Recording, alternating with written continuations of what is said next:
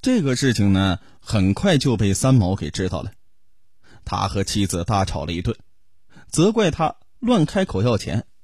他说：“姐姐对我已经够好的了，人家也有家有孩子，我们动不动都向他开口，他也有他的难处啊。”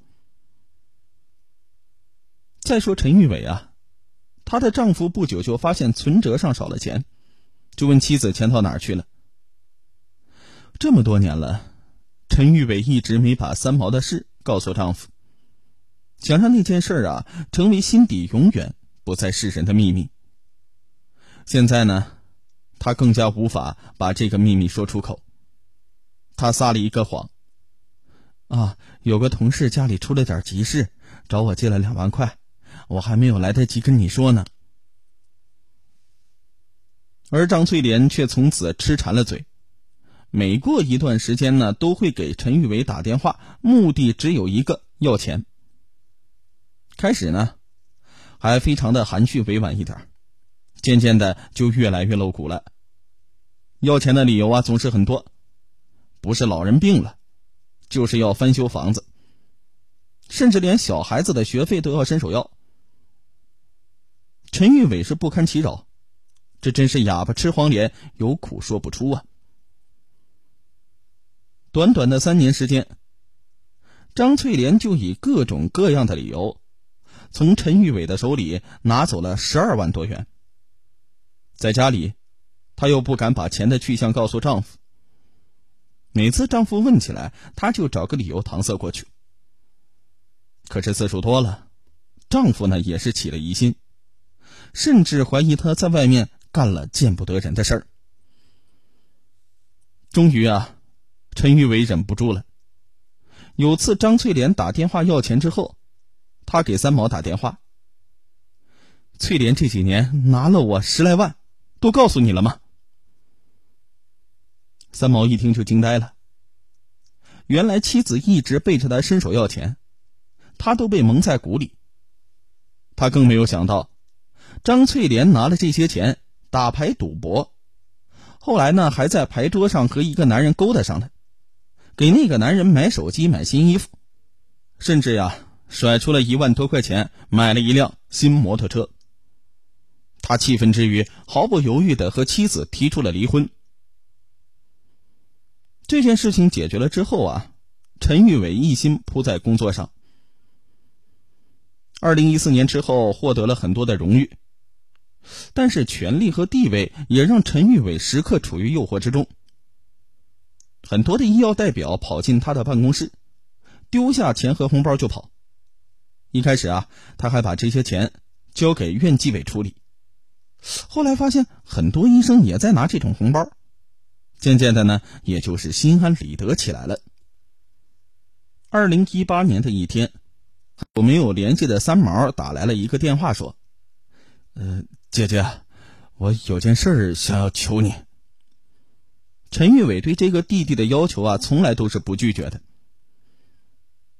三毛啊，你尽管说吧，我一定想办法帮你。三毛吞吞吐吐的回答：“呃，我离婚已经好几年了，身体又有残疾，拉扯个孩子不容易。呃，我呢想让孩子到长沙读书，你帮我多管教管教。”陈玉伟笑了，我还以为是什么事儿呢，没问题。嗯，你带孩子过来吧，我正好一个人住，让他呢陪陪我也好。原来啊，陈玉伟的丈夫已经辞职去英国开诊所，儿子呢也在英国读研究生，他计划过两年再去，一家人呢在英国团聚。初次见到三毛的儿子袁小刚的时候，陈玉伟就觉得这孩子眼露凶光，桀骜不驯。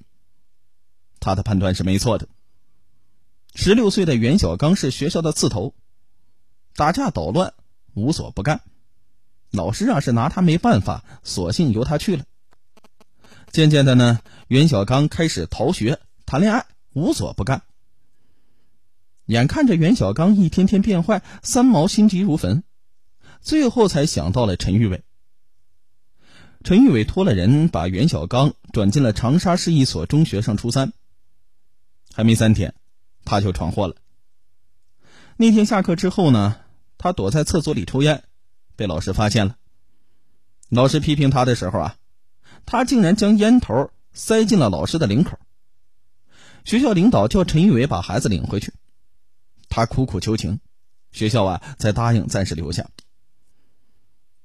没想到啊，这件事情之后，这袁小刚非但没有改掉自己的恶习，反而是变本加厉。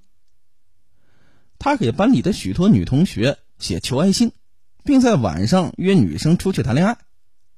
他经常随身携带一把匕首上课，叫上几个顽皮的孩子一起公开抽烟。只要他看着不顺眼，同学就会遭到他的暴打。一名同学的身上啊，被他用烟烫了好几个烙印。还有一些同学呢，被迫站在墙脚下，成为他练习飞刀的靶子。为了防止自己的孩子被他欺负，许多家长亲自送孩子上下学。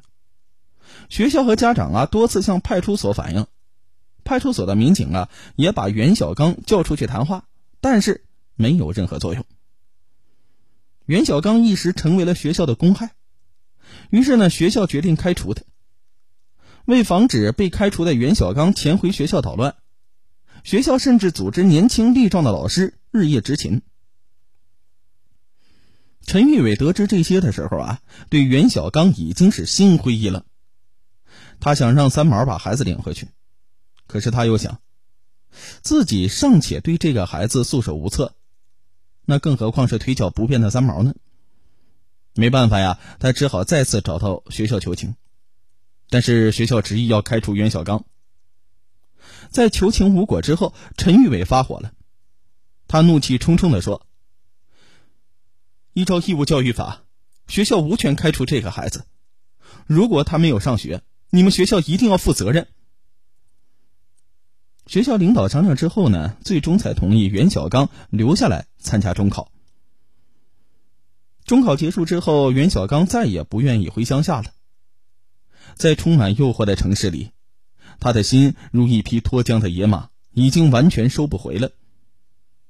而陈玉伟仍然想尽自己的努力挽救这个孩子。中考分数公布之后。袁小刚的成绩呢，可想而知啊，糟的是一塌糊涂。他不知道打了多少个电话，总算呢有个郊区的学校同意接收，但是必须要交二十万块钱。上哪儿去弄钱呢？陈玉伟发了愁，儿子去英国留学还欠了不少债。就在他一筹莫展的时候啊，有人送钱上门了。北京一家医疗器械公司的副总经理。通过陈玉伟承揽了医院约四百万的中心供氧工程。这年七月，陈玉伟在办公室收了总经理关照送来的十万元的现金，沉甸甸的一摞钱捏在手里，像个烫手的山芋。陈玉伟啊，为此是坐立不安。这只是一个开头，袁小刚逐渐的把陈玉伟当成了摇钱树。他在学校打架时就叫嚣着说。我他妈的！我妈打断你一条狗腿一只手算什么呀？你大不了赔几个钱啊！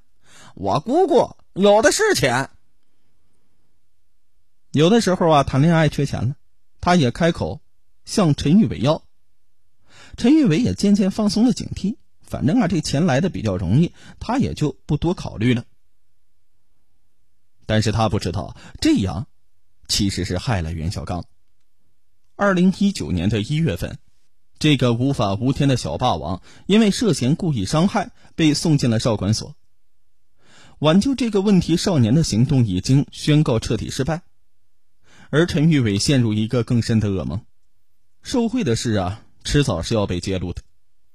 而陈玉伟啊，也陷入了一个更深的噩梦：受贿的事迟早要被揭露的。果不其然呢，就在二零一九年的十月五日。陈玉伟受贿的事情就东窗事发了。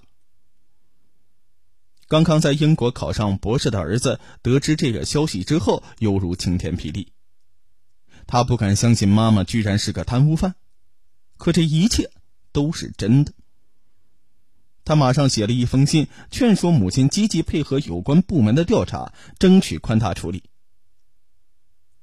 读完信之后，陈玉伟哭了很久，她回了一封很长的信，把自己心里隐藏了多年的秘密告诉了丈夫和儿子，期望他们能够原谅。儿子回信说：“你一直是我最崇拜的人，我相信你肯定是有苦衷的，错了没有关系，只要你勇敢的承认，政府是会给你机会的。不管怎么样，你始终是我的母亲，是我最爱的人，我和爸爸都会一如既往的爱你。”陈玉伟出事的消息传到老家，三毛也是痛心疾首，痛哭流涕。在惋惜之余啊，他心里竟对陈玉伟生出了一丝怨恨。要不是他有求必应，所有的一切也许不会发展到现在这种无法收拾的残局。